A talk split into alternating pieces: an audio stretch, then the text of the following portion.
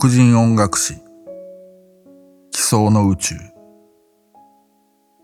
後藤守。第五章。P ファンクの宇宙。道家としてのジョージ・クリントン。ミンストレルショーをご存知だろうか。南北戦争後の19世紀アメリカに生まれた大衆芸能で。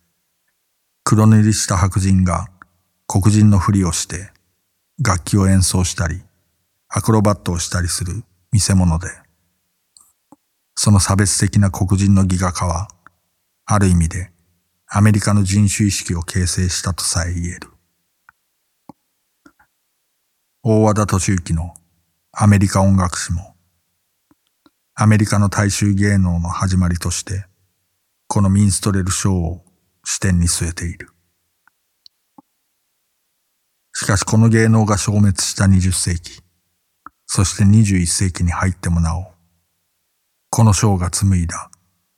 道家の黒人という像は固定観念として残った。だからこそ、映画ムーンライトの笑いとは無縁な繊細でメランコリックな黒人像は衝撃的だったのだとも言える。白人の作り上げたイメージから大きく逸脱するものとして。とはいえ、シェイクスピア悲劇で道家のヨリックがハムレットを映す鏡だったように、真面目人間だけでは世界のバランスが取れない。黒人ヒップホップ界のオピニオンリーダーのチャック・ディーの横に、道家のフレイバー・フレーブがいるからこそパブリックエネミーなのであり、シリアスな人間だけでは息苦しい。意識の高い黒人は常に政治的であるべきで、そうでない黒人は軽んじられるのだとしたら本末転倒だろう。本章では、パーラメント、ファンカデリック、及びそのファミリーグループを総称する音楽集団、P ファンクの思想、ジョージ・クリントンの鬼面人を驚かす政治学、及び修辞学を道家という観点から再考する。1960年代に流星を極めるも、現代思想、浅田明によって誤読され、曲解され、今では忘れ去られてしまった山口正夫の道家論の可能性を再考する目論見でもある。音楽批評家のリッキー・ヴィンセントは、名著ファンクの中で P ファンクが作り上げた壮大なサーガを白人という存在そのものがない世界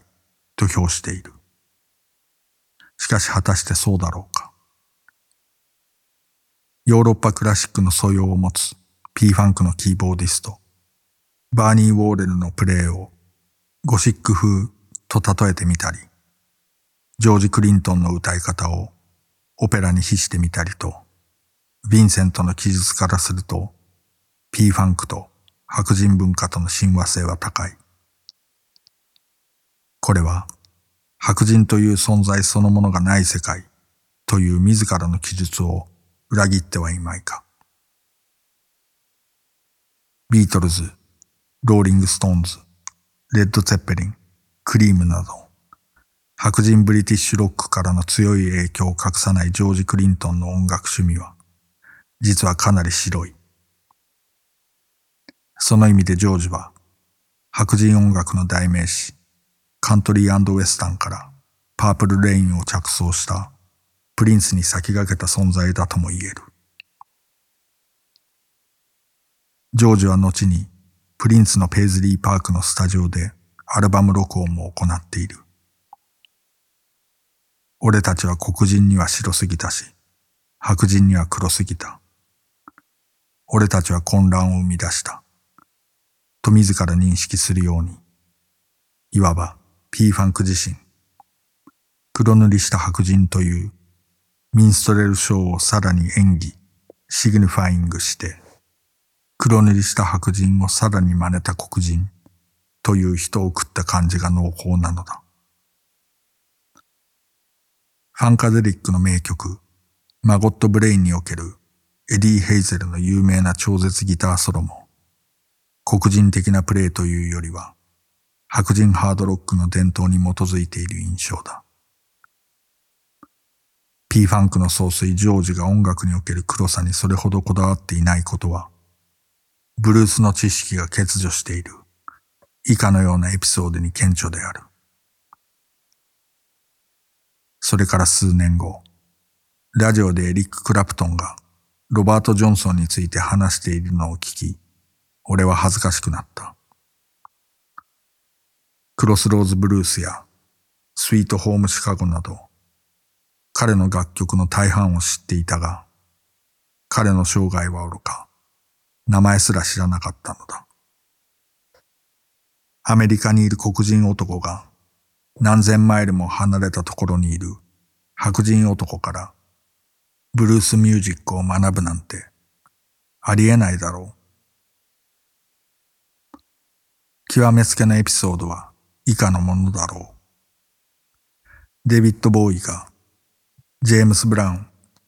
JB の影響を受け、プラスチックソウルを狙って偽ファンク曲、フェイムを作った。そして、そのフェイムをジョージが聴き、代表曲、Give Up the Funk, Tear the Roof off the Sucker を思いついたというのだ。ファンクを模造した白人ボウイの偽ファンクをさらに模造したものが P ファンクの名曲となった。しかし、さらに複雑なことに、このボウイのフェイムを剽窃された本人であるはずの JB 自身がほとんど再剽窃して、ホット、I Need to Be Loved という曲を発表しているのだ。その意味で、白人が黒人音楽を散奪したとの通説は半分正しいが半分虚構でもあり、実際は双方向的な影響が終始あった。ボーイは黒人のふりをする白人であり、一方、JB やジョージ・クリントンは、その黒人を演じる白人をさらに演じる黒人として、二重に虚構性が際立っている。大和田敏之、アメリカ音楽史の最大テーマであったのが人種的偽装であり、エルビス・プレスリーしかり、人種的他者を演じる欲望がアメリカ音楽を駆動してきたという。そして、その大元にあるのがミンストレルショーであった。P ファンク印とも言えるノンセンスな歌詞や世界観はミンストレルショーに由来するものだとアメリカの民族学者コンスタンス・ロークは指摘している。ミンストレルショーでは他のアメリカンユーモアにおいては発展しなかった奔放で滑稽な特徴。一言で言えばナンセンスに基づくユーモアが出現したのだ。西部の武骨な田舎者の場合、滑稽で野生味あふれる過剰さがあるとはいえ、それは決して純粋なナンセンスへと溢れ出てはいかなかった。北部のヤンキーユーモアの場合も、そうしたものは示していない。多分、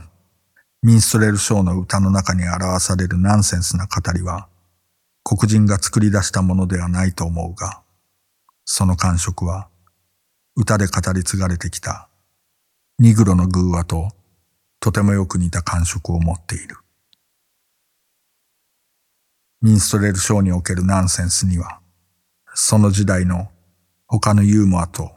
際立った違いがあると言うべきだろう。こうしたミンストレル式ノンセンスユーモアの例として、ロークは以下のようなものを挙げている。老いぼれの小男が馬を乗り回していたんだとよ。やっこさんの馬がハエにキックを食らわせようとしたんだとさ。馬のやつは南に向けて足を持ち上げたんだとよ。そいでもって奴は自分の口でバーンと言ったんだとさ。ここにはアメリカンユーモアに特有の得意満面な様子があるが、余裕たっぷりに見下すというより、むしろバカバカしいものの領域へと蒸気を逸してまっしぐらに飛び込んでいくといった類のものであった、とロークは評している。素朴な黒人という白人が抱く空想的ステレオタイプは、ここではほとんどルイス・キャロルの不思議の国のアリスに登場する人物たちのような不可思議で高等無形なノンセンスギャグに達している。しかし、この素朴な黒人像はアメリカ社会を生きる上で黒人は演じるよう反強制的に要求されるものである。ミンストレルに出演していた本物の黒人バート・ウィリアムズなどを例に、黒人文学研究の大家、ヒューストン・ベイカー・ジュニアは以下のように指摘する。ところで、ニグロとなるためには、つまり仮面の要求に従ってニグロとなるためには、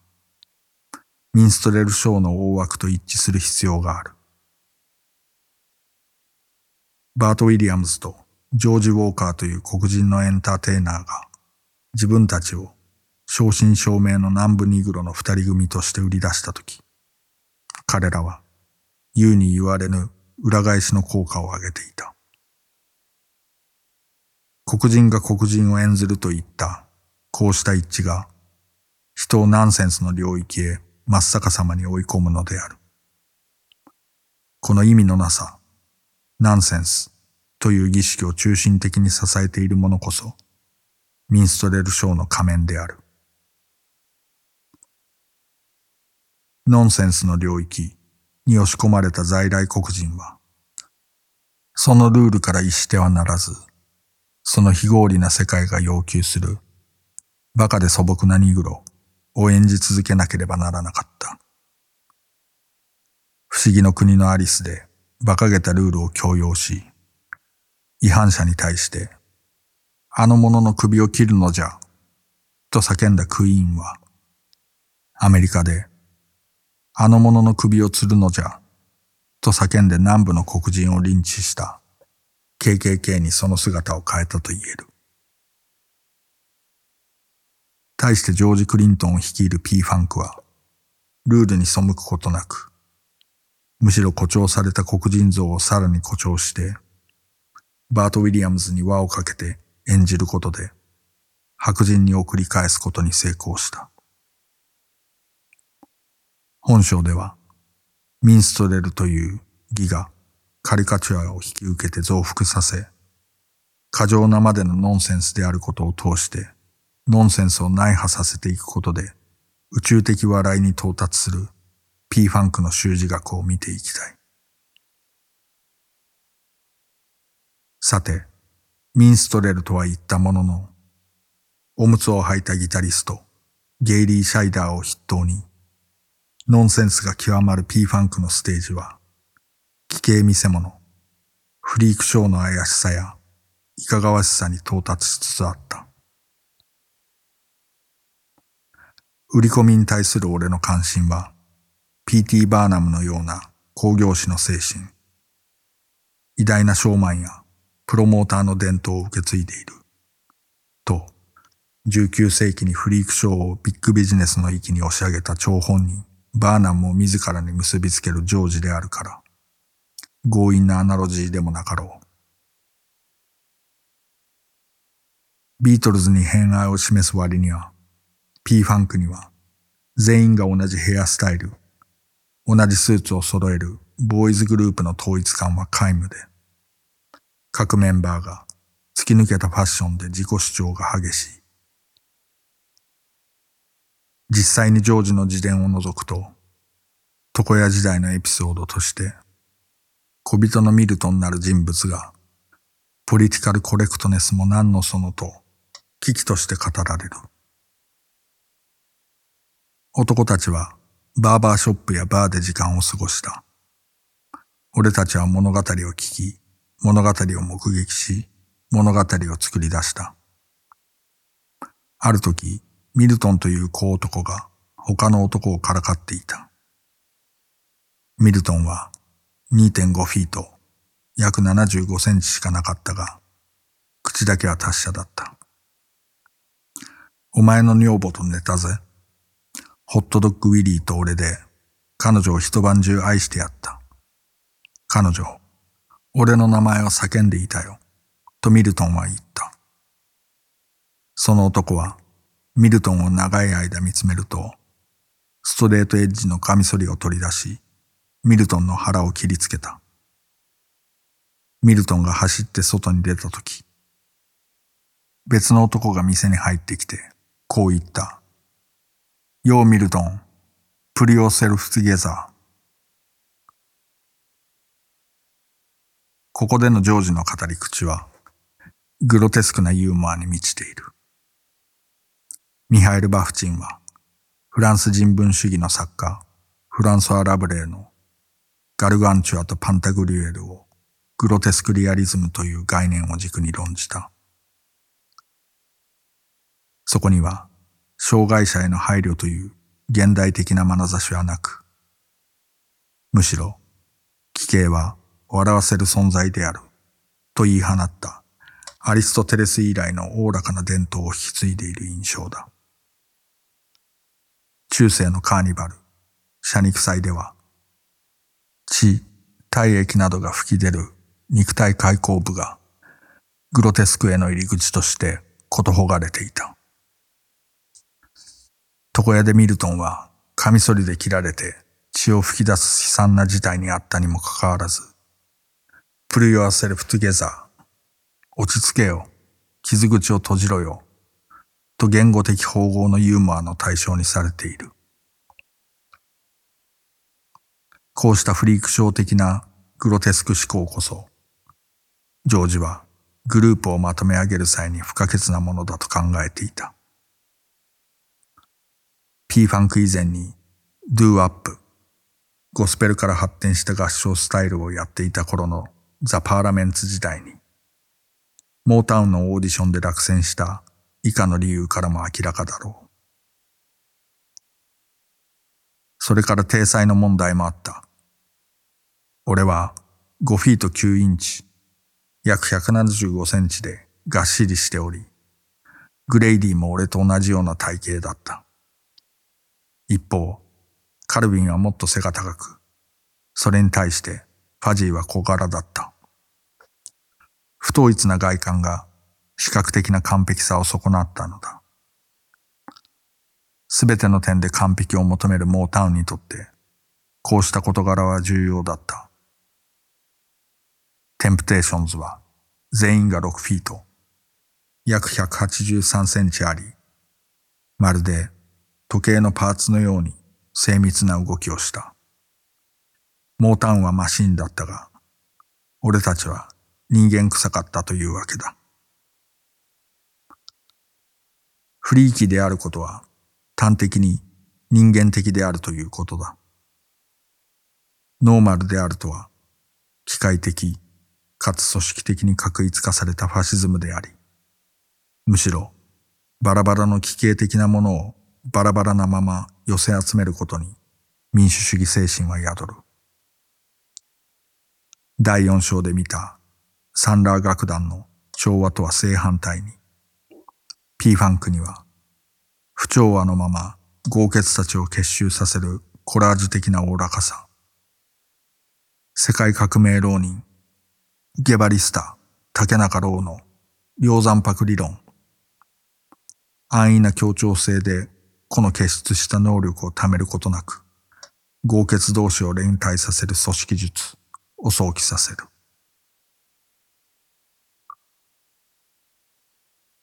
宮廷やサーカスの伝統に見られるように、奇形は道家の問題と厳しを接している。P ファンクの面々は、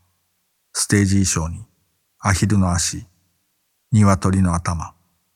おむつを取り入れて盗作を極めたと思いきや、スーツでびっしり決めるものも紛れていた。まさにちぐはぐだ。ジョージはこう語る。観客側から俺たちを見ると、あらゆる要素が衝突していた。想像できる限りのあらゆるスタイル、さらには予想外のスタイルまでが一度にぶつかり合っていたのだ。本章後半のフランケンシュタイン神話で詳しく見ていきたいが、あらゆる要素が衝突とは、ちぐはぐなものが微放された様態である。継ぎはぎでだんだら模様の道家服からわかるように、道家は絶対的真理を苔にし相対化する。ニーチェが言うところの遠近法主義、パースペクティビズムを基本原理とする。いわば2020年代のポストトゥルース時代をとっくに先駆けていた存在なのである。俺にとって政治に関与することは概して罠のように感じられた。人はいとも簡単に特定の思考に陥ってしまう。とジョージ・クリントンは述べていた。BLM のシリアスなプロテストとは異なる、もう一つの黒人精神史を彼は生きている。ジョージは鋭く指摘している。一方、俺はプロテストソングとは別の方向に進んだ。俺には社会的、心理的な事柄、特にその中でも性、死、社会統制といった最もシリアスな考えにはおかしさがあるように思えた。そしてそこにとどまり、喜劇と悲劇、現実と非現実の間のスペースに漂うと、一種の知恵のようなものが生まれてきたのだ。ジョージは、道家的ジェスチャーの達人として、ビートルズとボブ・ディランを挙げている。彼らは、真面目な質問をされると、あえて突飛なこと、謎めいたこと、ノンセンスなことを言って身をかわしたからこそ、激動の60年代を生き延びられたのだという。シリアスの対義語として、レトリックを据えたのは、雄弁の動機の著者、リチャード・レイナムであった。真面目一徹の哲学に対して、衣装や化粧と同列視されることもある着飾る習字学は、論理をはぐらかす饒舌として下に見られる傾向があったが、その価値観を反転させ、習字的人間、ホモレトリクスをことほいたのがレーナムだ。習字は華麗に物事をベールに包んだり、自己倒壊の性質があるが、思ったことをそのまま口にすることは己の命すら怪しくするのであれば、それは必須教養ではなかろうか。逆説が返されず、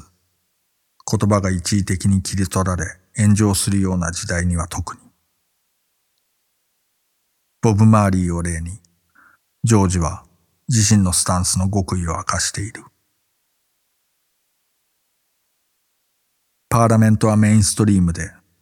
チョコレートシティはラジオヒットを狙っていたため、俺は必ず政治的発言をユーモアで包み、芝居がかった街灯で覆い隠すように心がけた。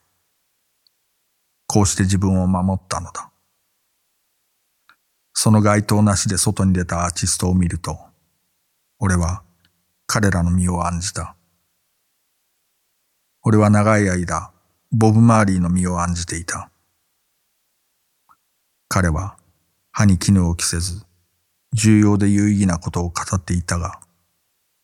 これはジャマイカでは非常に危険だ。俺は反対の道を選んだ。そんな立場に俺たちを結びつけようとするものがないよう、とことん馬鹿げた行動をとったのだ。ふざけているようですごく真面目。いわゆる面白真面目、セリオルーデレの伝統なのだ。何かをパロディにするためには、その題材に注意を払わなければならない。注意を払うということは、真剣に考えているということだ。ということは、パロディが最も真剣な模倣の形ではないだろうか。このジョージ・クリントンの道家的洞察は、パロディは真面目な様式であるというリンダ・ハッチオン、パロディの理論とほとんど同じ学級的鋭さを持つ。さながら P ファンクの P はパロディの略であるかのごとし。物事を斜め、オブリークに見る道家は、意識せざる批評家なのだ。